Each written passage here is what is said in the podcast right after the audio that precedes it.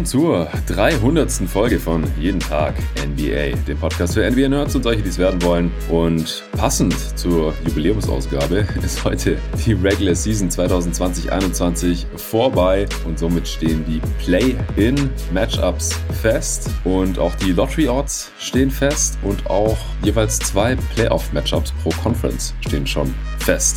Denn die Matchups 3 gegen 6 und 4 gegen 5, die wissen wir jetzt auch schon.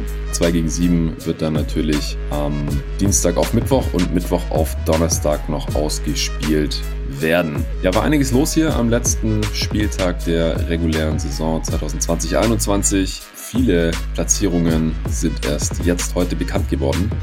David und ich haben die Nacht durchgemacht, auch um uns langsam mal wieder auf die Playoffs einzustimmen und nehmen jetzt hier direkt auf um 6 Uhr morgens am Montag, sodass ihr das dann, weiß ich nicht, so vielleicht um 8 Uhr, ab 8 Uhr heute euch direkt reinziehen könnt. Es wird ein Übersichtspot, was heute Nacht so passiert ist. Ganz grob, super spannende Spiele, waren jetzt nicht viele dabei, vor allem von den ganzen späten Spielen nicht, was es nicht einfacher gemacht hat, die Nacht durchzumachen. Aber vor allem die Folgen daraus, äh, jetzt für das Play-In und die Playoffs, da wollen wir euch schon mal einen ersten Überblick geben und ein paar Daten durchgeben. Natürlich auch am Ende, wann es hier dann weitergeht mit NBA Basketball in dieser Woche. Ja, erstmal guten Morgen, David. Bist du fit? Guten Morgen, Jonathan. Ja, doch, ziemlich. Ähm, war eben schlimmer, inzwischen geht's wieder. ja, ja, du bist ja vor allem ein alter, die ganze Nacht live gucken Veteran. Ich habe das jetzt während der Regular Season eher selten gemacht, aber ja, jetzt fangen eben die Play-in-Spiele an und dann nächstes Wochenende ja auch schon die Playoffs und dann bin ich natürlich auch wieder am Start hier für jeden Tag NBA und werde jede Nacht durchgemacht haben und die Spiele alle live geguckt haben, damit dann halt morgens hier schon die Pots rausgehen können. War mal wieder cool. Es äh, hat ja auch direkt angefangen mit äh, zwei Spielen ab 19 Uhr. Boston Celtics, dein Team, gegen die New York Knicks. Für die Celtics ging es um nichts mehr. Die waren schon fest auf Platz 7 und damit auf dem ersten Play-in-Platz. Und äh, für die New York Knicks ging es aber noch um einiges. Und zwar um den vierten Platz, beziehungsweise die verloren hätten, dann hätten sie auch auf den fünften oder sechsten abfallen können. Äh, zeitgleich haben, äh, drei Spiele gab es sogar um 19 Uhr. Genau, die Pacers haben noch gegen die Raptors gespielt. Da ging es äh, für die Raptors natürlich um nichts mehr. Die waren schon eliminiert. Bei den Pacers ging es noch darum, äh, auch in Abhängigkeit von dem dritten Spiel, Charlotte gegen Washington, wer auf 8, 9 oder 10 landet. Wizards Hornets habe ich mir angeschaut. Das war ein ganz unterhaltsames Spiel eigentlich. Du hast dir Celtics Six angeschaut und gleichzeitig noch ein Auge auf Hornets gegen Wizards gehabt. Äh, besprechen wir doch das vielleicht erstmal ganz kurz. Und dann hangeln wir uns weiter an den Spielen der letzten Nacht und den Ergebnissen der letzten Nacht und was das dann eben jetzt noch für diese Franchises so bedeutet hat. Und dann gucken wir uns die daraus entstehenden Paarungen mal kurz an. Ja, äh, erstmal Celtics Knicks. Äh, Knicks haben 96, 92 gewonnen. Ich habe ehrlich gesagt eigentlich so gut wie gar nichts von dem Spiel gesehen. Ich habe mal ganz kurz während einem Timeout rübergeschaltet oder sowas, aber da äh, nicht so viel vom Spielverlauf jetzt mitnehmen können.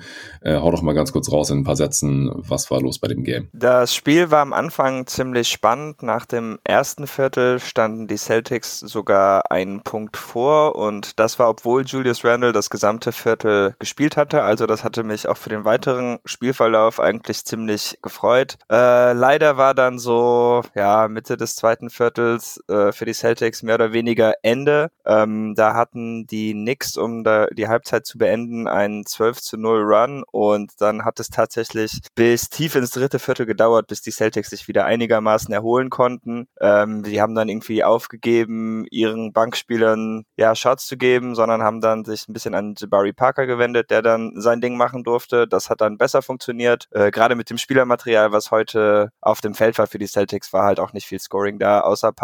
Ähm, in dem dritten Viertel hat auch für die Knicks eigentlich nur RJ Barrett gegenhalten können. Der hatte aber ein paar ziemlich beeindruckende Plays, auch ein Dreier von ganz weit weg als Buzzerbeater und äh, war dann auch im Post ziemlich stark. Hm. Die Celtics haben den Comeback aber dann noch ein bisschen verlängern können, auch weil Tremont Waters einfach eine richtig gute Hälfte hatte in der zweiten Hälfte. Der hatte Turnover forciert, Plays gemacht in Transition, Pull-Up-Dreier getroffen, ähm, auch Romeo Langford war defensiv ganz gut. Anstelle der Knicks würde ich mir auch ein bisschen Sorgen machen nach dem Spiel, denn äh, ja, war schon schwer für ihre Offense, um da gegen das dritte Team der Celtics viel zu reißen. Also das war schon ein bisschen problematisch. Und ja, das Celtics, müssen wir vielleicht mal noch mal kurz, kurz äh, ausführen ja. für die Hörer, wer bei den Celtics überhaupt gestartet ist. Also ja, Luke Cornett ist, äh, war der Starting Center, dann äh, auf den Forward Spots sind äh, Shemi Ojale und Grant Williams gestartet und auf den Guard Spots Romeo Langford und Peyton Pritchard und von der Bank dann entsprechend äh, mit Jabari Parker, Carson Edwards, äh, Tremont Waters, die haben die meisten Minuten bekommen und Aaron Neesmith und äh, Taco Fall hat sogar noch fast 17 Minuten gespielt. Wow, war das Season High für ihn?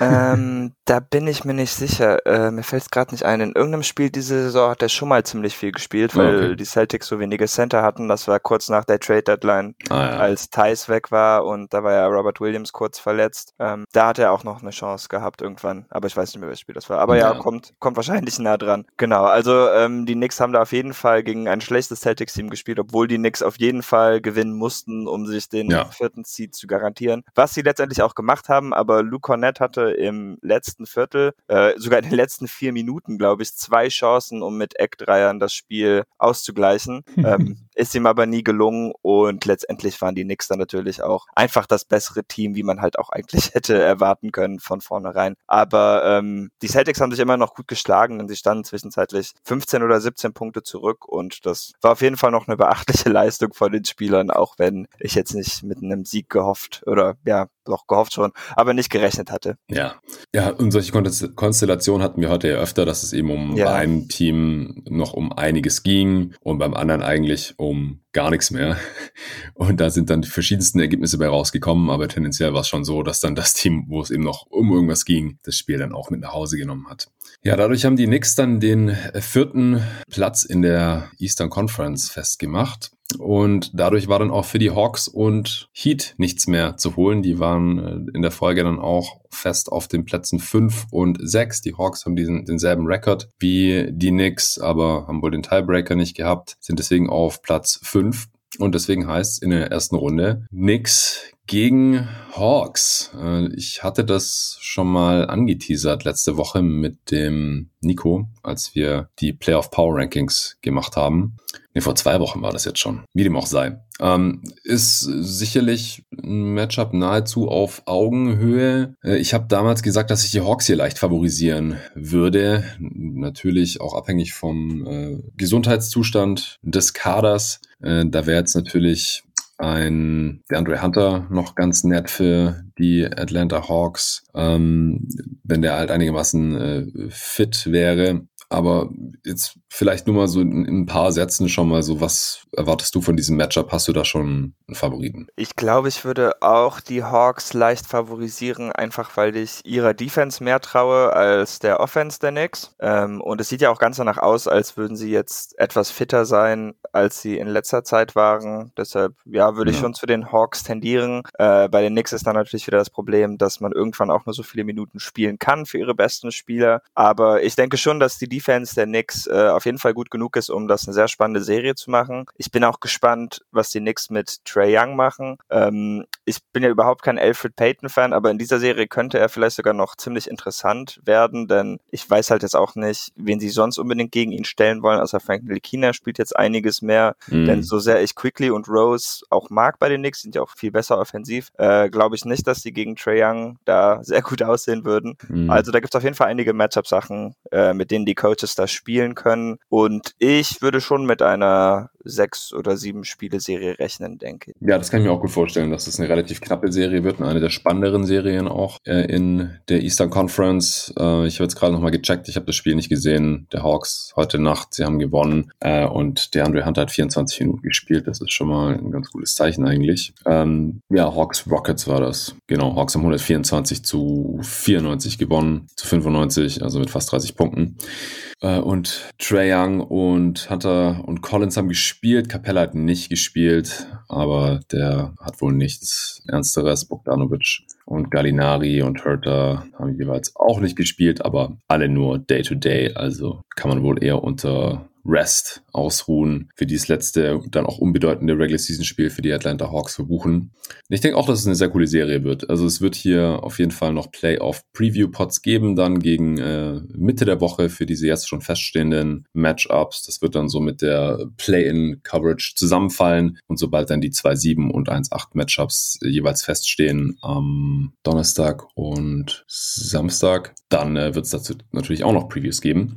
Deswegen seht uns nach, wenn wir jetzt hier äh, eine halbe Stunde, nachdem diese Matchups feststehen, so ungefähr äh, noch keine detaillierten Previews hier zu abgeben können, aber so der erste Eindruck, denke ich, ist klar geworden von uns beiden, so dass wir hier eine spannende Serie erwarten und wo man jetzt auch nicht sofort einen Favoriten ausmachen kann. Also ich würde, wie gesagt, immer noch leicht mit den Hawks gehen. Ich glaube, dass ihr Kader ein bisschen stärker ist, dass sie ein bisschen ausgeglichener zusammengestellt sind, dass die Defense gut genug ist, aber sie halt im Zweifel ähm, leichter Punkte generieren können, auch gegen eine gute Defense wie die der Knicks als jetzt umgekehrt. Und äh, ja, auf jeden Fall ziemlich cool, dass beide Teams eben auch ziemlich fit zu sein scheinen. Bei den Hawks ist natürlich Cam Reddish äh, out for season, wenn mich jetzt gar nicht alles täuscht, nach wie vor. Der wird wohl nicht spielen können, aber alle anderen sollten nicht dabei sein.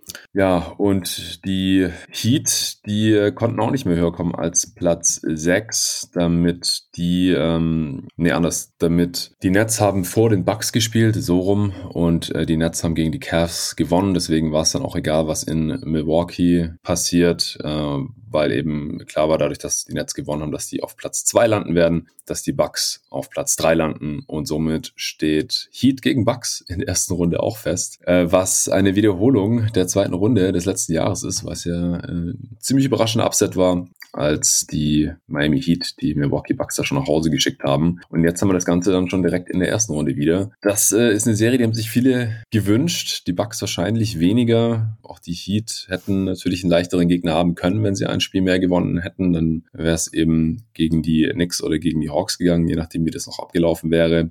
Aber da haben wir dann halt gleich schon mal einen, einen richtigen Banger in der ersten Runde tendenziell, oder wie siehst du das? Ja, ich bin sehr gespannt. Also ich denke schon, dass ähm, die Bucks jetzt besser ausgerüstet sind, auch einfach, weil sie jetzt in Drew Holiday eine Option gegen Jimmy Butler haben, die sie letztes Jahr nicht so wirklich hatten. Ich äh, muss aber auch gestehen, dass ich letztes Jahr die Bucks favorisiert hatte und äh, das war ja überhaupt nichts. Da hat Miami ziemlich eindeutig gewonnen. Also ja, bin ich sehr gespannt. Ich könnte mir auch vorstellen, dass die ähm, Bucks da wirklich noch so ein bisschen Nerven haben, wenn sie wieder gegen Miami auflaufen müssen, die ja trotzdem einige Matchup-Probleme für die ähm, ach jetzt, Wachsstelle haben. Ja, genau. Ähm, mhm. Und Bam Adebayo kann es ja auch wirklich Janis ziemlich schwer machen. Da gibt es nicht äh, viele Spieler, die ihm da mehr entgegnen können. Aber ich glaube, dass ich dieses Jahr trotzdem mit den Bucks gehen würde, wenn ich mir anschaue, wie die Saisons der beiden Teams gelaufen sind. Und auch, weil ich einfach denke, dass Drew Holiday da wirklich einen ziemlich großen Unterschied machen kann für Milwaukee. Ja, das glaube ich auch. Also die Bucks halte ich ja auch für stärker als letztes Jahr. Sie haben in ihren Stärken gearbeitet,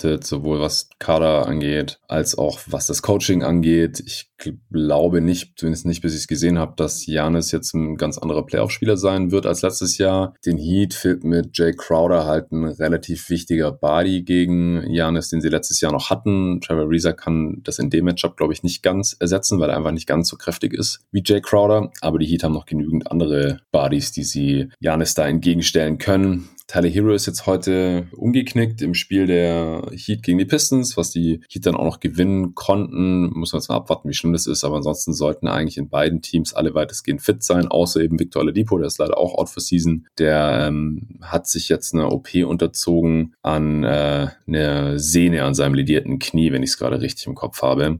Naja, jedenfalls äh, fällt er als irgendeine Option irgendwann in den Playoffs raus, was da vorher noch so ein bisschen Fragezeichen war. Ja, aber ansonsten äh, beide Teams komplett und dann äh, steht da einer coolen Serie eigentlich nichts im Weg. Aber ich würde da jetzt auch wieder, wie letztes Jahr natürlich, und äh, auch hier können es die Heat natürlich wieder Lügen strafen, würde ich aber auch wieder die Milwaukee Bucks relativ deutlich favorisieren. Also jetzt nicht, dass es unbedingt eine deutliche Serie wird äh, in vier, fünf Spielen oder sowas, aber ich ja, würde mich schon für die Bucks entscheiden äh, und nicht nur spontan jetzt, sondern wahrscheinlich auch, wenn ich mir das Ganze noch ein bisschen genauer angeschaut habe. Ja. Äh, Milwaukee hat dann noch gegen Chicago Bulls gespielt. Das war dann relativ bedeutungslos und äh, das Spiel konnte dann auch Chicago sogar relativ knapp noch gewinnen am Ende. Ja, kommen wir vielleicht mal zu Charlotte gegen Washington. Ich denke, das haben auch noch viele NBA-Fans live in Deutschland schauen können. Das äh, kam ja, wie gesagt, schon um 19 Uhr. Da ging es, wie gesagt, noch um die Play-in-Platzierung. Die Teams waren beide schon safe drin und die Wizards haben 115 zu 110 gewonnen in einem sehr knapp umkämpften Spiel und sind dadurch eben auf Platz 8 gerückt und werden gegen deine Boston Celtics antreten. Da sprechen wir gleich drüber. Und die Hornets sind eben auf Platz 10 abgefallen und müssen dann gegen die Pacers ran, die, wie gesagt, die Raptors geschlagen haben und deswegen auf Platz 9 im Osten jetzt eintrudeln werden. Ja, in äh, dem Spiel ging es ganz gut hin und her. Am Anfang konnten sich die Hornets ein bisschen absetzen. Da ging bei den Wizards einfach offensiv noch nicht so besonders viel. Bradley Beal schien stark angeschlagen. Der hat irgendeine Oberschenkelzerrung. Äh, hatte auch im Endeffekt echt kein gutes Spiel. 25 Punkte, wo er 27 Mal auf den Kopf geworfen hat und siebenmal an der Linie stand. Äh, 8 von 27 aus dem Feld, 3 von 11 von, von 3. Also am Ende hat er ein paar, oder in der zweiten Halbzeit ein paar wichtigere dann reingenagelt. Aber äh, war schon schwierig bei den Wizards, die halt teilweise auch mit echt schwierigen äh, Lineups auflaufen, offensiv, wo halt so ein Shooter drin ist. Zum Beispiel so Ish, Smith mit Russell Westbrook und Chandler Hutchison und äh, Robin Lopez und dann halt Bradley Beal ist der einzige Shooter und wenn er halt einen Ball in der Hand hat, sind vier Dudes neben ihm, die ihm überhaupt kein Spacing liefern können, weil die Defense total absinken kann. Das, äh, ja, ist dann, ist dann manchmal schon krass, wenn dann irgendwie Westbrook ein Pick and Roll mit Lopez läuft, der Gegner switcht es einfach und dann kann entweder Westbrook ein äh, Pull-Up oder Stepback-Jumper nehmen, wo halt die Quoten nicht so geil sind von ihm oder Lopez ist dann noch die bessere Option, äh, geht ins Post-Up und äh, nagelt halt seinen Hookshot rein. Also Lopez ist ja der Spieler, der die höchste Quote in der gesamten Liga hat bei Hookshots. Von daher, und das ist halt übel, wenn die beste offensive Option ein Hookshot von Robin Lopez ist. Äh, und das hat man zeitweise halt gesehen. Ich fand, die Hornets sind äh, ja sehr energetisch ins Spiel gekommen, äh, haben super den Korb da beschützt, äh, haben auch direkt am Anfang ein paar Highlight-Blocks gehabt und so. Ich glaube, äh, Miles Bridges hatte nach fünf Minuten oder so schon drei Blocks, was auch sein Season High oder sogar Career High war. Ich glaube Season High mindestens. Am Ende hat er vier Blocks gehabt. Ähm, ja, aber ja, die, die Hornets, die sind dann irgendwann äh, offensiv auch ein bisschen eingebrochen, haben auch die letzten drei Minuten ungefähr kein Field Goal mehr gemacht in einem, in einem knappen Spiel. Äh, was hast du noch so mitbekommen von dem Game? Ja, ich habe es ja nur so halb geschaut und mehr so in Timeouts oder ähm, als es gerade nicht so spannend war bei Celtics nix. Was mir aufgefallen war, dass wirklich jedes Mal sich rübergeschaltet hatte oder rübergeschaut hatte er ähm, entweder Ace Smith oder Robin Lopez einen Korb gemacht hatte. Also wirklich ja. jedes Mal. Die haben auch 32 ähm, Punkte zusammen gemacht. Ja, also die beiden waren super effizient und die haben das Spiel ein bisschen für die Wizards gerettet, denn gerade am Anfang des Spiels waren Westbrook und Beal ja noch nicht so drauf. Äh, Westbrook hat sich ein bisschen gefangen Beal nie so wirklich. Ich hatte auch den Eindruck, dass er nicht ganz fit war. Er hatte auch ein paar Layup-Versuche. Er hat einen Floater geairballt. Da kam er, glaube ich, auch so, also ist er nicht so hoch gesprungen, wie er wollte. Und ähm, allgemein sah es für mich nicht so aus, als sei er super explosiv gewesen. Also ich hoffe mal für Washington, dass das sich jetzt in den nächsten zwei Tagen noch drehen kann, wenn sie dann gegen die Celtics spielen. Ähm, Westbrook war wieder ziemlich beeindruckend. Der hat ja eh ein ziemlich krassen Mai, muss man sagen. Ich glaube, der legt diesen Monat irgendwie so 17 Assists auf oder so. Ist natürlich ein sehr Westbrook-zentrisches Spiel, aber im Moment klappt es auf jeden Fall wieder, jetzt wo er sich auch von seiner Beinverletzung etwas erholt zu haben scheint. Mhm. Ähm, ja, und allgemein war es für die Hornets ein bisschen schade. Ihre Führung am Anfang lag natürlich daran, dass sie, glaube ich, sieben Dreier direkt getroffen hatten und danach kam aber offensiv eigentlich nie mehr so viel von ihnen. Terry Rozier ja. war dieses Spiel auch nicht so gut, war mir nicht sehr positiv aufgefallen offensiv. Muss ich sagen, äh, gerade wenn er mehr kreieren muss, kommt er manchmal so ein bisschen in Probleme, auch wenn er da doch schon viele Assists hatte. Ähm, ja, ansonsten wirklich schade für die Hornets. Sie standen ja im letzten Viertel noch ein paar Punkte vor, aber ich Smith kam einfach immer wieder zum Korb und äh, das hat dann auf die Dauer nicht mehr für die Hornets funktioniert, da sie da irgendwie nicht aufhalten konnten. Was aber auch ein bisschen daran liegt, dass sie einfach keine richtigen Rim Protector haben und dieses Spiel haben sie ja auch ziemlich viel Smallball mit äh, McDaniels, Washington und Bridges eigentlich auf den Big Positionen gespielt. Ja, ein Grund, wieso Lopez 9 von 11 aus dem Feld ist und dann, ja, hat Borrego da natürlich lieber Cody Zeller gegen gestellt, der wenigstens irgendwie ein großer Körper ist. Und äh, damit war es dann offensiv ein bisschen schwieriger. Ja, Westbrook hat 16,9 Assists im Mai, in den acht Spielen ja. im Mai im Schnitt. Das ist krass. Äh, 27, 14 und 17 im Schnitt bei einem 120er Offensivrating. Also da äh, kann man jetzt wirklich nichts sagen. 55% True Shooting ist auch äh, okay. Ähm, und er ist jetzt auch Assist-Leader über die Saison geworden mit 11,7 Assists im Schnitt, habe ich vorhin noch zufällig gesehen.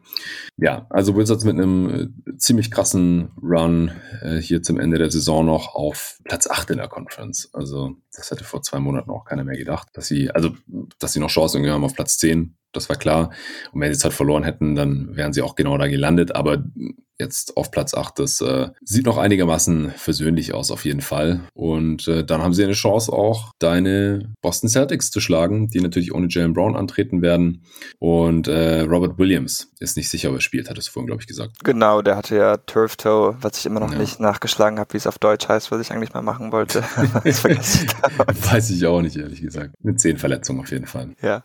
Ja, wenn die Wizards gewinnen sollten, dann stehen sie sogar auf Platz 7 im Osten und würden gegen die Brooklyn Nets dann spielen. Westbrook gegen Harden und KD wäre da so die Storyline. Das wäre auch ganz nett. Äh, du hoffst natürlich auf das Gegenteil, dass die Celtics gewinnen und dann in der ersten Runde gegen die Brooklyn Nets ran dürfen. Oder hoffst du sogar irgendwie insgeheim, dass sie verlieren und dann gegen die Sixers spielen? Also weil sie das zweite Spiel dann gewinnen äh. gegen die Pacers oder Hornets oder verlierst du dich gar nicht in so Spielereien?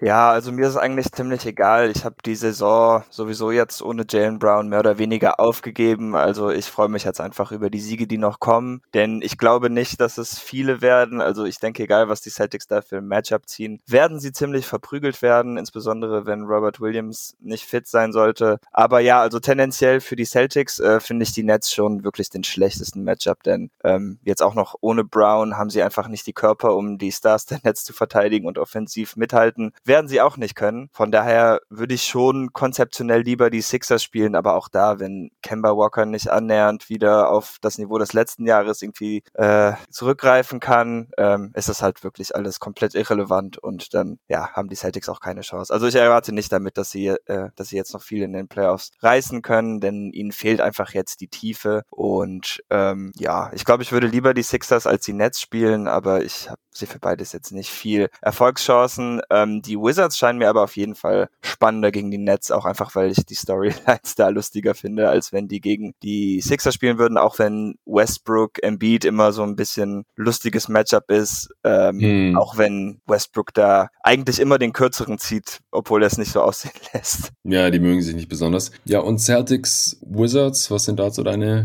Gedanken zu? Ich habe vorhin gesehen, es gibt schon Betting Lines, also Wettquoten auf drei der vier Play-in-Matchups. Nur Warriors Lakers ist jetzt noch nicht draußen, da kommen wir nachher noch zu.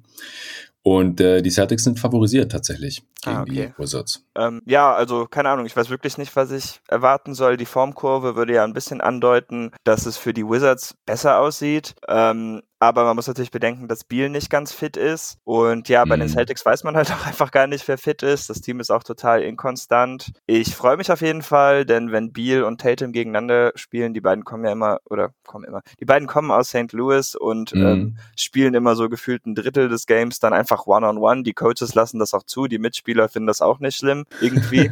äh, verteidigen sich dann auch einfach Man-to-Man -Man und äh, meistens machen sie dann auch Punkte. Also das finde ich immer total witzig. Äh, äh, was ich nicht so witzig finde, ist, dass ich Smith, so wie heute gegen die Hornets, gegen die Celtics, auch einfach immer gut ist. Also ich weiß nicht, was der Typ da hat, aber die Celtics können den nie aufhalten. Ähm, ich denke auch, dass die Celtics auf jeden Fall Robert Williams brauchen, um eine Chance zu haben, denn ähm, sonst sehe ich auch einfach schwarz, denn mit Tristan Thompson und Luke Cornett äh, auf der 5 ist das Ganze einfach ein bisschen dünn. Grant Williams mag ich überhaupt nicht in diesem Matchup, wenn er dann auf die 5 müsste, da Westbrook und Beal einfach zu furios sind, wenn sie zum Korb ziehen und er bietet halt einfach keine richtige Rim Protection. Mm. Also ich kann mir wirklich alles Mögliche vorstellen in diesem Matchup und das ist ja eigentlich auch, was das Play-In so lustig macht. Ja, also es ist allgemein ein bisschen schwierig, Previews zu machen für ein Play-In, was halt ein Spiel ist oder halt ja.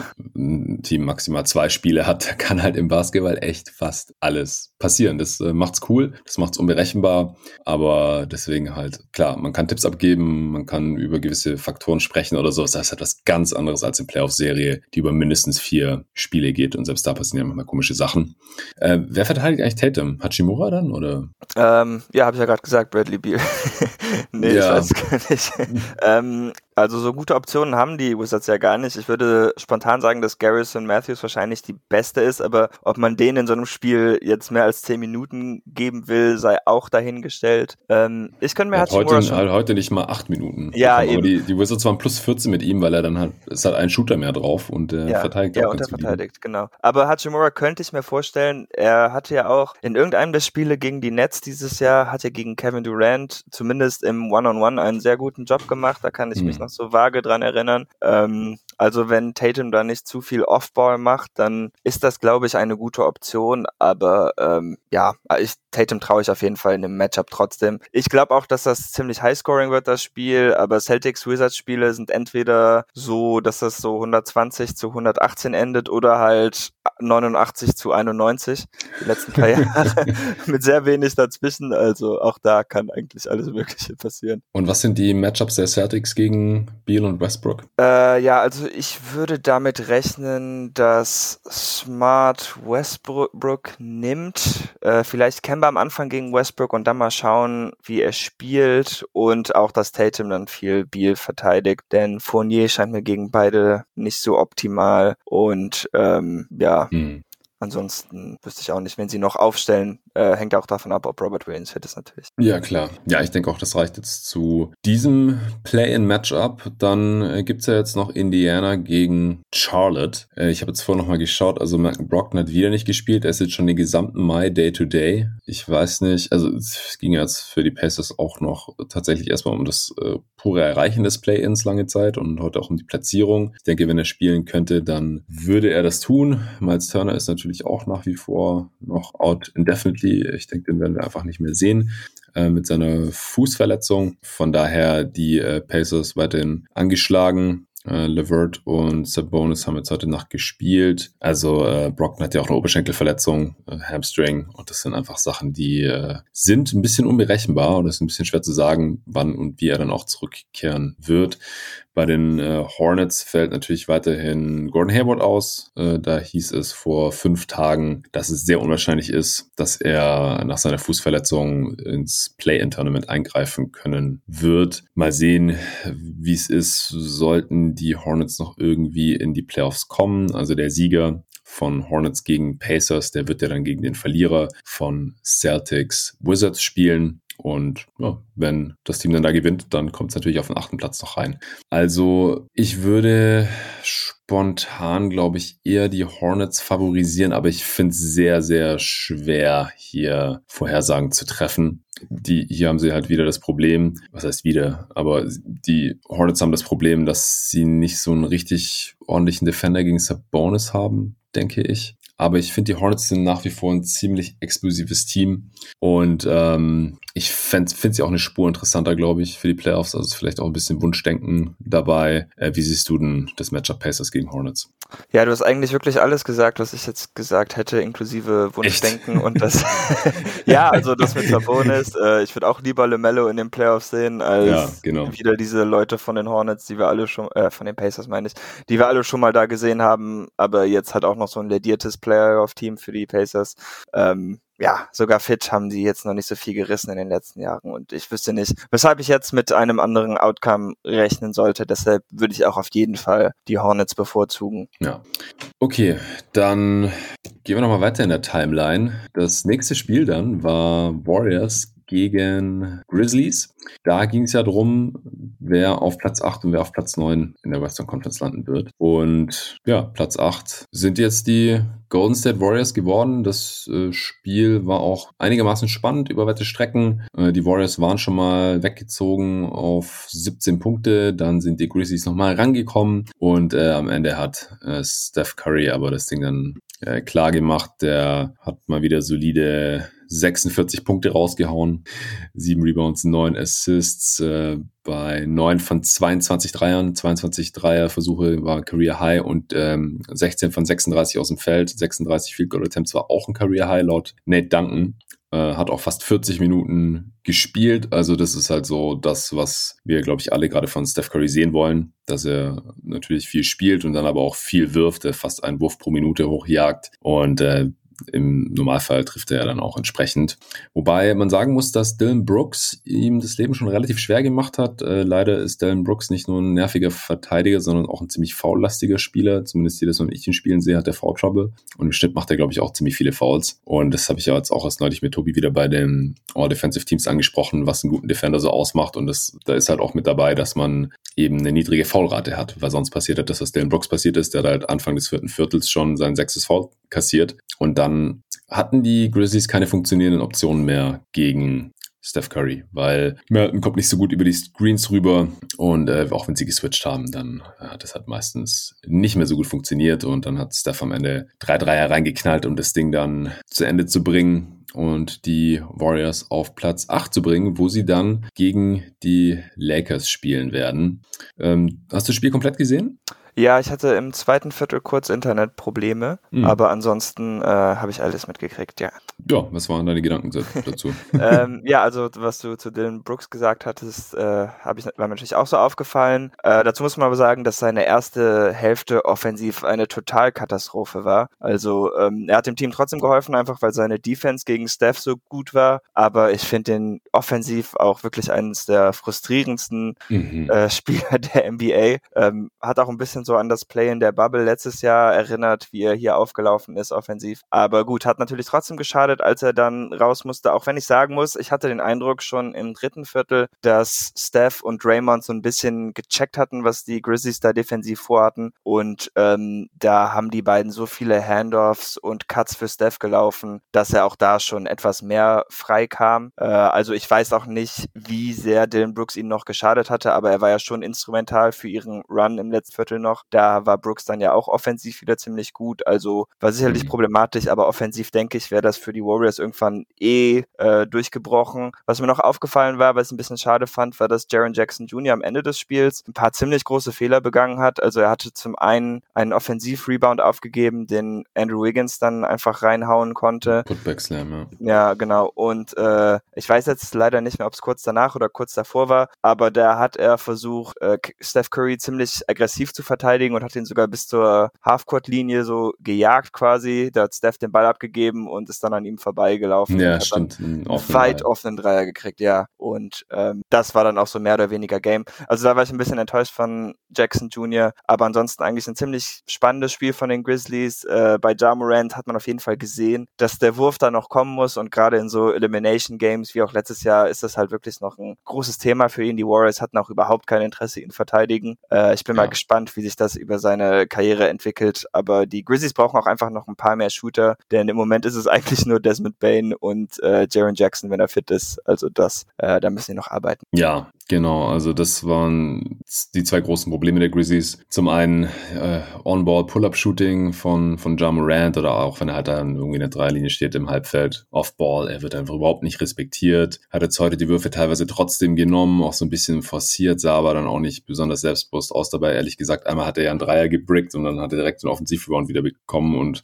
Kyle Anderson hat ihn dann so freigeblockt und gesagt so, ja, hey, komm, schieß gleich nochmal, hat so die Wurf-Handbewegung äh, gemacht, so, hey, wirf, wirf, dann hat er gleich nochmal geworfen. Ich glaube, er wollte eigentlich gar nicht wieder gebrickt. Äh, das sieht dann schon ein bisschen traurig aus. Und das ist halt immer das Ding, warum wir das hier auch immer bei der Spieleevaluation so betonen. Wenn du als primärer Ballhändler, als äh, Star, potenzieller Superstar diese Würfe nicht einigermaßen triffst, dann hast du halt ein Problem, äh, wenn es um die Wurst geht. Und in diesem Spiel ging es um die Wurst und Jammerant hat ein Problem. 1 von 6 von der Dreierlinie, 16 Punkte, 7 von 21 aus dem Feld insgesamt. Ähm, ja, das neun Assists zwar auch, äh, vier Turnovers. Er hat jetzt kein mieses Spiel, aber besonders gut war es auch nicht. Äh, Valanciunas hat ziemlich dominiert, weil die Warriors auch einfach ein ziemlich kleines Team sind. Also selbst Kevin Looney ist jetzt kein riesen Big Man. Und äh, wenn er dann runtergeht, dann spielen die Warriors halt auch viel small. Dann kommt Toscano Anderson rein und ist dann quasi mit Draymond Green. Das sind dann so die Bigs. Und deswegen hat Valanciunas halt auch 29-16 aufgelegt, aber hat halt auch nicht gereicht. Und du hast gerade schon angesprochen, das äh, Shooting des Teams. Bane war zwei von drei von hinter der Dreilinie, Jaron Jackson Jr. zwei von sieben und das war's dann halt. Also Brooks hat noch einen Dreier getroffen und Morant hat noch diesen einen. Und deswegen das Team hat sechs Dreier getroffen. Das ist halt heutzutage gewinnt man selten ein Spiel, wenn man nur sechs Dreier trifft. Bei 25 Versuchen halt auch. Und ja, bei den äh, Warriors, Green und Curry haben ihr Ding abgezogen. Wiggins war noch äh, ziemlich gut, hatte ein paar Hustle-Plays, hat seine Würfe getroffen, beide Dreier reingehauen, 9 von 16 aus dem Feld. 21 äh, Punkte insgesamt. Das waren so die wichtigsten Spieler. Jordan Poole war auch noch sehr solide mit 15 Punkten. Aber die Warriors sind halt eigentlich auch schon ein sehr dünnes Team. Also das Spiel war knapp, obwohl Curry 46 Punkte gemacht hat. Ich glaube, äh, so viel mehr muss man dazu dann auch nicht mehr sagen. Jetzt spielen die Grizzlies gegen die Spurs in dem einen Play-in-Matchup 9 gegen 10. Die Spurs haben heute nochmal gegen die Suns gespielt. Das Spiel hat um 20 Uhr deutscher Zeit angefangen. Die Suns haben und die Spurs auch haben alle ihre wichtigen Spieler geschont, außer Michael Bridges, weil der bisher in seiner NBA-Karriere in drei Jahren noch kein einziges Spiel verpasst hat und vielleicht wollten die die Streak aufrechterhalten oder wollte er das. Und er ist ja noch gestartet, er hat in der Crunch-Time auch nicht mehr gespielt. Ich habe mich so ein bisschen gefragt, was die Suns da machen, weil wenn die Jazz jetzt irgendwie verloren hätten gegen die Kings, was sie nicht getan haben, aber sie lagen am Anfang gleich hoch zurück und dann haben sie die Kings aber trotzdem noch weggeklatscht. Wenn die Jazz irgendwie verloren hätten und die Suns hätten gegen die Spurs verloren, was fast passiert wäre, die haben 123 121 gewonnen am Ende, dann hätten sich die Suns ja richtig in den Arsch gebissen, weil sonst hätten sie ja den First Seed gehabt. Deswegen fand ich es fast ein bisschen leichtfertig, dass die Suns hier nicht klarer auf den Sieg gehen und äh, ja, halt so auch die dritte Garde ranlassen. Ähm, Jalen Smith, der Rookie, ist gestartet. Der hat die gesamte Saison über so gut wie keine Minuten gesehen. Heute 41. äh, Bridges hat fünf Minuten gespielt als Starter. Wie gesagt, Carter über 40 Minuten. Shara Payne sind noch gestartet. Also ich habe äh, auch das Spiel nur teilweise gesehen, weil ich dann Hornets Wizards doch spannender fand und dann nachher eben Grizzlies Warriors. Äh, die Crunch-Time habe ich mir dann doch noch reingezogen. Edwan Moore hat dann äh, Game-Winning Pull-Up-Dreier rein genagelt. Der war heiß, 9 von 10 aus dem Feld. Deswegen hat er den Wurf wohl bekommen. Aber ich habe gedacht, also ich, ich war da kein Fan von, ehrlich gesagt, da nicht deutlicher auf den Sieg zu spielen. War im Endeffekt egal, weil die Jazz dann die Kings, wie gesagt, doch weggehauen haben. Äh, und die Spurs, da war eben klar, dass sie so oder so auf Platz 10 landen werden. Auch schon im gestrigen Matchup, da haben die Suns auch schon gegen die Spurs gespielt, da aber da noch mit ihren Startern. Die Spurs haben da schon geschont. Heute ähm, haben DeRozan und Pöltl und Calvin Johnson äh, und Murray auch, also die, die normale Starting Five hat wieder gespielt und hat auch relativ viel gespielt, aber der Crunch dann auch nicht mehr, weil der Sieg dann anscheinend doch nicht mehr so wichtig war. Also die haben alle keine 30 Minuten bekommen in äh, schöner Pop-Manier und am Ende haben sich da dann die Bankspieler um den Sieg so ein bisschen geprügelt noch. Ja, und jetzt äh, spielen, wie gesagt, die Grizzlies gegen die Spurs. Mittwochnacht. Äh, lass doch erstmal kurz das besprechen, bevor wir dann zum anderen Play-in-Matchup in der Western Conference kommen. Also ich finde, das könnte in beide Richtungen gehen, gerade halt bei, bei einem Spiel. Ich finde die Spurs und Grizzlies gar nicht so weit voneinander weg. Wie siehst du das? Ja, der Rekord ist ja schon ein bisschen auseinandergegangen, aber das liegt ja auch daran, dass die Spurs jetzt schon ein paar Spiele wussten, wo sie landen würden, mehr oder weniger, und deshalb sich nicht mehr wirklich darum bemüht haben, das Ganze knapp zu halten. Ich muss aber schon sagen, dass ich hier vielleicht doch so eine Regelung, wie es auch in der Bubble gab, besser fände, äh, denn dass man irgendwie mit fünf, Sp fünf Spielen Rückstand noch eine Chance hat, äh, dann ins Play-In zu kommen, wenn Memphis einfach klar besser war jetzt vom Rekord her, finde ich ein bisschen komisch, aber ja, ja, von der Teamstärke her ähm, würde ich auch sagen, dass das in beide Richtungen gehen kann. Wir haben ja gerade schon darüber gesprochen, was die Grizzlies für Schwierigkeiten haben oder haben könnten in der Offense. Das Problem mit Jamorant wird weiterhin bestehen bleiben. Wir wissen auch von Greg Popovich, dass er sich nicht davor scheut, äh, Spieler einfach offen stehen zu lassen. Das hat er schon mit LeBron gemacht. Also das wird er mit Jamorant bestimmt ja. machen. ähm, und ich weiß auch gar nicht, ob die Grizzlies jetzt so die besten Verteidiger für DeMar DeRozan haben, auch wenn die Dylan Grizzlies Brooks halt, ne?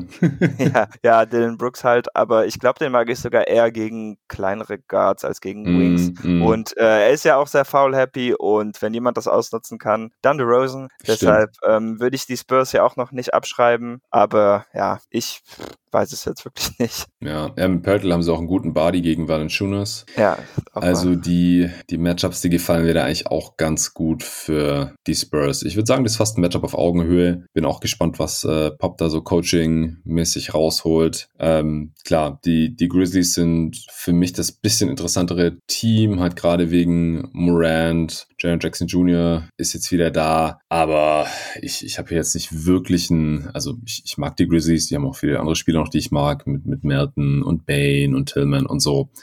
Aber ich, ich denke, so oder so werden beide Teams dann auch ähm, gegen, gegen Utah höchstwahrscheinlich keine Chance haben in der ersten Runde. Deswegen äh, weiß ich gar nicht, auf wen ich jetzt hier spontan tippen würde. Hm, ich würde fast die Spurs nehmen, glaube ich. Es ist sehr schwer. Ja. Was eigentlich mit Winslow? Der hat heute nicht gespielt. Nee, ich glaube auch nicht, dass der ein großer Faktor sein wird. Nee, ich habe mich gerade nur gefragt, weil er eventuell halt defensiv noch eine Option wäre gegen DeMar DeRozan. Ich äh, schaue hier gerade nochmal bei den Grizzlies. Habe ich vorhin gar nicht auf die Verletzungen geschaut, bevor wir angefangen haben aufzunehmen. Nee, steht aber nicht drauf. Grayson Allen ist äh, Day-to-Day. -Day. Der hat auch nicht gespielt heute. Der wäre natürlich auch noch einigermaßen wichtig, könnte aber zurückkommen. Ja, muss ich mir, glaube ich, nochmal Gedanken drüber machen. Finde ich spontan schwer, eine Prognose abzugeben. Hängt natürlich noch viel davon ab, äh, von, von Jaron Jackson Jr., wenn der als äh, Stretch Big da das Feld breit machen kann, seine Dreier trifft und weniger defensive Aussätze hat als heute, dann äh, kann das schon so der X-Faktor sein, denke ich. Ja, ich glaube halt nicht, dass sie ihn so viel auf der 5 spielen können mit nee, im Moment mit dem Kader einfach, was halt irgendwie schwer macht, weil wenn er ein Vierer ist, dann ist sein Shooting natürlich immer noch wertvoll, weil er ein sehr guter Shooter ist, aber nicht mehr ganz so wertvoll und ich glaube, mhm. gerade an der 5 könnte er Pöltl so ein bisschen Probleme machen, wenn er die mhm. Dreier nimmt, aber ich glaube einfach nicht, dass sie es sich leisten leisten können, äh, kleiner zu spielen, denn die kleinen Spieler, die die haben, sind einfach nicht so gut wie Tillman, Valanciunas und Jackson. Ja, ich glaube auch, dass sie Valanciunas Scoring brauchen und sein Rebounding hat vor allem, weil das ja. können sie schwer kompensieren. Ja gut, ich würde sagen, wir gehen zum anderen Play-in-Matchup und da sind jetzt die Lakers reingerutscht da die Blazers die Nuggets geschlagen haben, im Endeffekt. Wenn die Nuggets äh, die Blazers geschlagen hätten, also wenn die Blazers verloren hätten, so rum, dann hätte das hier noch anders aussehen können. Aber so wie sich das jetzt gestaltet hat, na, wo haben wir es? Sind die Mavs mit einer Bilanz von 42-30 auf Platz 5 gelandet und die Blazers mit derselben Bilanz auf Platz 6 wo sie dann eben gegen die Denver Nuggets spielen werden im 3-6-Matchup. Und die Mavs werden gegen die Clippers spielen, die auf Platz 4 gerutscht sind. Dazu kommen wir gleich auch noch. Und die Lakers haben eben auch 42-30 und sind damit auf Platz 7 gerutscht. Weil alle drei Teams denselben Rekord haben, ist es so ein Three-Way-Tie und dann entscheidet tatsächlich der Divis Divisionssieger und nicht mehr das, die direkten Matchups. Und die Mavs sind das einzige von diesen drei Teams, die ihre Division gewonnen haben. Denn äh, sie haben die Southwest Division gewonnen und die Northwest, wo die Blazers drin sind, haben ja die Jazz gewonnen und die Pacific, wo die Lakers drin sind, die haben die Phoenix Suns gewonnen. Und die Blazers hatten dann aber auch noch den Tiebreaker über die Lakers. Und so ist diese Reihenfolge entstanden. Die Lakers haben zwar äh, die Pelicans auch geschlagen heute Nacht und die Mavs haben gegen die Wolves verloren. Das war dann äh, im Endeffekt aber egal und so sind die Lakers im Play-in-Tournament. LeBron wird sich freuen. Der hat es ja schon irgendwie kommen sehen und hat sich auch schon mal vorsichtshalber negativ darüber geäußert gehabt. Neulich habe ich auch schon im Pod äh, hier angesprochen gehabt, dass ich das ein bisschen schwach finde von ihm. Aber gut, er wird spielen müssen. Er ist im Spiel gegen die Pelicans jetzt heute auch nochmal leicht umgeknickt. Frank Vogel hat aber schon gesagt, ist wohl nicht schlimm und er wird auf jeden Fall spielen können, weil wenn er jetzt auch nicht hätte spielen können im ersten Play-in-Game am Mittwoch gegen die Warriors, das äh, hätte die Sache natürlich nochmal deutlich spannender gemacht. So finde ich es jetzt relativ eindeutig. Also wie gesagt, ein Spiel kann vieles passieren und wenn Curry 50 Punkte macht oder sowas, dann äh, kann da alles passieren. Aber ich glaube, äh, dass die Lakers hier schon relativ deutlicher Favorit sind, allein aufgrund ihrer Größe. Ich habe es ja vorhin schon gesagt, wie äh, Valanciunas hier ja, dominiert hat, will ich nicht sagen, aber schon schwer zu stoppen war für diese Warriors und die Lakers sind nochmal ein sehr viel größeres Team als die Grizzlies und auch ein sehr viel besseres Team und defensiv auch noch besser als die Grizzlies, haben da auch verschiedene Optionen gegen Steph mit Schröder, äh, Caruso, KCP und alles andere können sie auch ganz zumach gut zumachen mit ihrer Help Defense. Eine Person von LeBron und AD, ich finde Drummond nach wie vor keinen guten Fit, aber er ist jetzt anscheinend halt irgendwie der Starter da. Und wie gesagt, mit der Größe immerhin, die Drummond mitbringt ähm, und da auch für Probleme sorgen kann am Brett, ähm, ja, glaube ich einfach, dass die die Warriors wahrscheinlich übermannen werden. Was denkst du? Für mich sind die Lakers auch auf jeden Fall der Favorit. Ich denke, da führt nichts dran vorbei. Aber ich denke schon, dass Frank Vogel hier schon schnelle Entscheidungen treffen muss und sonst könnte das Spiel schnell schlecht aussehen für die Lakers. Ähm, mhm. Ich weiß nämlich gar nicht, ob ich die Größe der Lakers in diesem Matchup so wirklich mag, denn ich traue eigentlich keinem der Bigs der Lakers, außer Anthony Davis natürlich, ähm, gute Defense gegen die Warriors zu spielen, wenn Steph den Ball in der Hand hat. Mhm. Ähm, also Andre Drummond kann das sowieso nicht. Marcus Gasol mhm. ist da noch ein ziemlich guter Verteidiger. Aber ich fand, man hat letztes Jahr in den Playoffs gesehen ähm, gegen die Celtics, als Kemba Walker ihn seine Drop Coverage total bestraft hat, wo das schief mhm. gehen könnte. Also ich glaube schon, dass Vogel da schnell die Entscheidung treffen muss, dass Davis dann auf die 5 geht. Und wenn das passiert, dann würde ich eigentlich auch damit rechnen, dass die Lakers das eher gemütlich gewinnen, auch wenn äh, einer Steph-Explosion natürlich nie etwas im Wege steht und dass das Spiel wieder schnell ändern könnte könnte. Ähm, ja, aber wenn er das nicht tut, dann denke ich sowieso, dass die Warriors vielleicht sogar ähm, eine einfache Zeit haben können. Aber weiß ich nicht. Ich meine, die Supporting Cast für Steph ist natürlich nicht so gut und es wird viel von ihm abhängen. Ich weiß auch nicht, ob Jordan Poole nochmal das machen kann, was er heute gemacht hat. Mhm. Denn ähm, die Lakers-Verteidiger scheinen mir gerade gegen ihn gut gewappnet, um ihn aus dem Spiel rauszunehmen. Aber ich würde den Lakers noch nicht so ganz den Sieg schenken. Aber andererseits, man weiß natürlich auch, was LeBron James in einem Single Elimination Game machen kann. Und wenn er fit ist und dann einfach jede Possession kontrolliert, dann äh, ist vielleicht auch ganz egal, was Vogel da entscheidet. Ja, wenn er denn fit ist. Ähm, ich hoffe es natürlich. Also jetzt, ich glaube, das eine Elimination Game jetzt auch gar nicht so schlimm, wenn er nicht bei 100% ist, aber dann in den Playoffs, ich glaube, äh, ein fitter LeBron sorgt einfach für qualitativ bessere Playoffs. Mal ganz grundsätzlich ja, also die Warriors haben auf jeden Fall eine Chance. Es wird auch ein super spannendes Spiel. Das ist auch mit Abstand das spannendste Play-in oder interessanteste Play-in-Spiel von allen Vieren. Gar keine Frage. Egal. Auch das, das hochwertigste. Sorry. ähm, ja, ist jetzt natürlich auch Stoff für diverse Memes. Äh, so, ja, wenn jemand LeBron und Curry gesagt hätte, dass sie äh, im 7-8 Play-in Game aufeinandertreffen, statt irgendwie wie sonst in den Finals oder halt jetzt äh, natürlich in den Conference Finals oder sowas, dann hätten sie es nicht geglaubt. Aber ja gut, ist jetzt halt so. Für mich als Suns-Fan natürlich auch nicht ganz uninteressant, denn der Sieger wird gegen Phoenix ran müssen. Ich rechne jetzt, wie gesagt, schon mit den, mit den Lakers. Ich würde mir natürlich die Warriors wünschen, dass halt irgendwie in, einem, in dem einen Spiel was Komisches passiert, denn ich halte die Warriors halt für ein sehr viel einfacheres Matchup als für ja. die Lakers äh, für die Suns. Ähm, nichtsdestotrotz, ich würde jetzt die Lakers nicht direkt ähm, zum haushohen Favoriten gegen die Suns erklären. Das geht mir teilweise schon ein bisschen zu schnell. Äh, ja, fitte AD und LeBron, gegen die kann man wenig machen. Aber ich habe schon mehrmals hier im Pods gesagt, ich finde die gar nicht so schlecht aufgestellt gegen, gegen die beiden. Und ich glaube, das wäre trotzdem eine coole Serie. Und unterm Strich äh, gehe ich ja sowieso so ran, dass es mir eigentlich egal ist, gegen wen die Suns jetzt ran müssen. Ich freue mich einfach erstmal, dass die da drin sind. Und wenn die Suns irgendwie tief in die Playoffs vorstoßen wollen, dann müssen sie früher oder später sowieso jedes Team schlagen und halt auch die Lakers oder die Clippers auf die man äh, jetzt aber dann erst im, in den Conference Finals stoßen würde. Also ja, spannendes Ding auf jeden Fall. Und der Verlierer dieses Spiels äh, darf dann natürlich noch gegen den Gewinner von Spurs Grizzlies ran und darf dann gegen Utah spielen. Ja, das wäre natürlich, wie gesagt, entspannter gewesen, wenn äh, die Jazz jetzt heute das Spiel verloren hätten, aber die haben natürlich auch nichts anbrennen lassen gegen die Kings. Ähm, die Clippers, die wollten offensichtlich ganz gerne gegen die Thunder verlieren heute Nacht und haben auch die die dritte Garde da aufs Feld geschickt und äh, sie haben es geschafft. also schwer vorstellbar, dass ein absoluter Contender wie die Clippers gegen die das Tanking-Team dieser Saison. Also ich finde, dieses Jahr war es gar nicht so schlimm mit dem Tanking, so weitestgehend in beiden Conferences. Ähm, aber die, was die Thunder hier noch abgerissen haben in der zweiten Saisonhälfte, die haben jetzt sogar noch eher Under. Ich habe die, ich habe die Over-Under-Wette vorhin gewonnen, habe ich noch gesehen. Ja, okay. Das war eine meiner besten Wetten diese Saison und äh, der Hälfte der Saison oder sowas habe ich gedacht, fuck ja, also die Kohle ist weg. Nö, hat noch gereicht, obwohl sie jetzt heute Nacht die Clippers noch geschlagen haben, weil sie jetzt irgendwie, ich glaube, 22 der letzten 25 Spiele verloren haben oder sowas. Also, das ist schon richtig krass.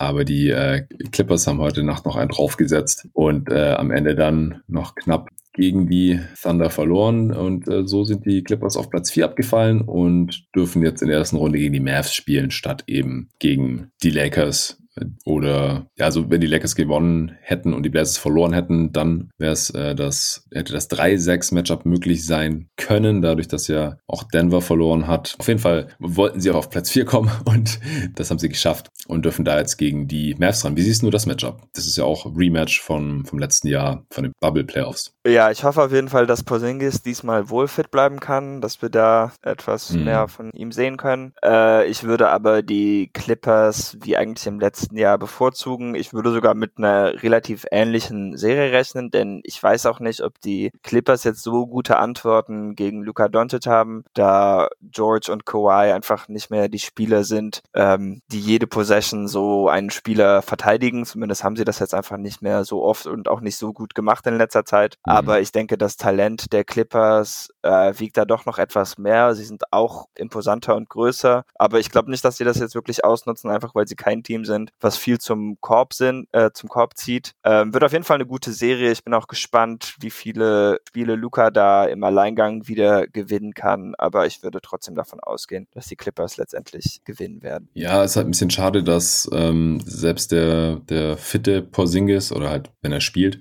bisher halt leider nicht so aussah oder aussieht wie der fitte Porzingis letztes Jahr ja. in den Playoffs. Das wäre natürlich schon wichtig. Dann äh, könnte das eine sehr geile Serie werden. Ich glaube auch, dass die Mavs Chancen haben, aber sie sind natürlich schon relativ klar der Underdog. Denn ich halte halt auch die Clippers für deutlich besser besetzt und gecoacht und ja gut, Mindset ist immer so ein bisschen Küchenpsychologie, aber ich glaube auch da sind die Clippers dieses Jahr besser unterwegs. Es, es fehlt auch nicht irgendwie das halbe Team wegen irgendwelchen Komplikationen durch den NBA Restart. Das war einfach letztes Jahr eine ganz andere Situation und da haben die Clippers ja dann auch relativ deutlich die Serie dann für sich entscheiden können. Kleber hat jetzt heute Nacht nicht gespielt, aber der ist nur Day-to-Day. JJ Reddick auch nicht. Äh, der war jetzt aber auch nur für die Regular Season noch draußen mit seiner Fersenverletzung. Sollte für die Playoffs dann aber ready sein. Bei den Clippers sind auch alle Spieler nur Day-to-Day, -Day, die heute nicht gespielt haben. Also da sollte man auch mit der vollen Kapelle rechnen. Das wird bestimmt eine schöne Serie, wird hier dann auch nochmal ein bisschen detaillierter analysiert werden vor Start der Playoffs, natürlich. Äh, ich habe jetzt gerade nochmal die, die Wettquoten angeschaut für diese ganzen Play-In-Spiele und die Lakers sind äh, der höchste Favorit von allen Spielern, wenig überraschend. Äh, dann sind die Grizzlies Grizzlies favorisiert gegenüber den Spurs, auch relativ deutlich. Äh, die Celtics äh, sind am knappsten favorisiert über die Wizards von allen Matchups. Und die Pacers sind auch favorisiert gegenüber den Hornets. Interessant. Ja, gut, sind ja, halt auch jeweils die Heim Heimteams, ja. genau. So ist es. Im Prinzip haben wir jetzt alle Ergebnisse zumindest mal erwähnt, außer Sixers gegen Magic. Die haben sie geschlagen. Das war aber irrelevant, denn die Sixers hatten den First Seed sowieso schon festgemacht. Dass die Blazers die Nuggets geschlagen haben, hatte ich auch erwähnt. Das jetzt war müssen sie es noch viermal tun. spannendes Spiel. Hm? Jetzt müssen sie es noch viermal tun. Jetzt müssen sie es noch viermal tun, genau. Ja klar, also für die Nuggets ging es natürlich auch um nichts mehr in diesem Spiel, weil halt irgendwie klar war, dass die Clippers gar nicht an ihnen vorbeiziehen wollen. Die haben auch mit ihrer normalen Rotation gestartet, also was die halt aktuell hergibt. Äh, also Rivers und Campazzo auf den Guard-Positionen. Äh, Barton ist nochmal ausgefallen. Vielleicht kann er zu den Playoffs dann wieder zurückkommen. Äh, Jokic, Gordon und MPJ im Frontcourt. Aber die Blazers sind trotzdem früh weggezogen, haben am Ende auch 132, 116 gewonnen. Ich hatte mir noch aufgeschrieben, äh, wie sich das jetzt auf die Lottery-Odds äh, so auswirkt oder was da jetzt so die finalen Saisonergebnisse sind. Die Rockets, die haben trotzdem eine 48-prozentige Chance, dass, obwohl sie den schlechtesten Record der gesamten Liga haben, dass ihr Pick zu den Thunder geht. Die Wolves verlieren ihren Pick zu 72 Prozent an die Warriors, dadurch, dass sie jetzt im letzten Monat noch relativ häufig gewonnen haben, unter anderem ja auch heute Nacht gegen die Dallas Mavericks. Und die Bulls verlieren ihren Pick zu 74 Prozent an die Magic. Ja, die Utah Jazz haben zum ersten Mal in, der, in ihrer Geschichte die beste Bilanz der Liga und sind das erste Team überhaupt, das in jedem Spiel der Regular Season mindestens 10 Dreier getroffen hat. Das ist mir vorher auch noch untergekommen. Nee, aber ansonsten habe ich jetzt, glaube ich, auch nichts mehr. Dann wären wir von meiner Seite aus durch. Ähm, ja, wir haben halt nicht über eventuell ein Playoff-Matchup von Portland und Denver gesprochen, aber ich glaube, sonst haben wir alles besprochen. Ja, stimmt. Da haben wir, ja genau, ja, haben wir nicht so wirklich besprochen. Hast du da einen Favoriten aktuell? Puh, ich finde es schwer. Ich glaube, ich würde einfach die Blazers nehmen, weil ich das Pull-Up-Shooting von Lillard und McCollum mehr schätze, als was die Nuggets im Moment zustande bringen können. Ich weiß auch nicht, ob sie, die Nuggets jetzt die besten Verteidiger gegen die beiden stellen können. Also ich würde wahrscheinlich Portland tendieren, aber ich könnte mir sehr gut vorstellen, dass das wieder eine sechs oder sieben Game Serie wird wie damals vor zwei Jahren, denn ähm, die Blazers haben halt auch keine richtige Option für Jokic oder so. Mhm. Also kann ich mir auch gut vorstellen, dass er die da komplett auseinander nimmt. Sie sind ja auch dieses Jahr eine der schlechtesten Defenses der Liga gewesen. Ich glaube, mhm. die zweitschlechteste, oder? Ich weiß nicht mehr genau. Aber ja, vor einer Woche waren sie es auf jeden Fall noch. Ich kann ja. sagen. Ja, sind sie immer noch. Genau. Also äh, da ist auch alles offen. Das ist vielleicht mit die beste Serie, einfach weil die so offensivlastig wird, denke ich. Ich freue mich auf jeden Fall total drauf. Ja. Mit Nokic ist die Defense halt äh, zumindest mal einigermaßen kompetent Richtung, ja. Richtung Durchschnitt. Klar, Jokic kann niemand One-on-One stoppen. Mit Covington haben sie noch einen ganz guten Help-Defender, aber der wird sich ja höchstwahrscheinlich um Michael Porter Jr. kümmern dürfen und kann da dann auch nicht wirklich weghelfen. Äh, Habe ich vorhin auch gesehen, dass Michael Porter Jr. der erste Spieler ist, mit so einer hohen Field Goal Percentage, was hat er, 64 Prozent, ähm, seit Will Chamberlain, also von Spielern, die mindestens 19 Punkte oh. pro Spiel aufgelegt haben.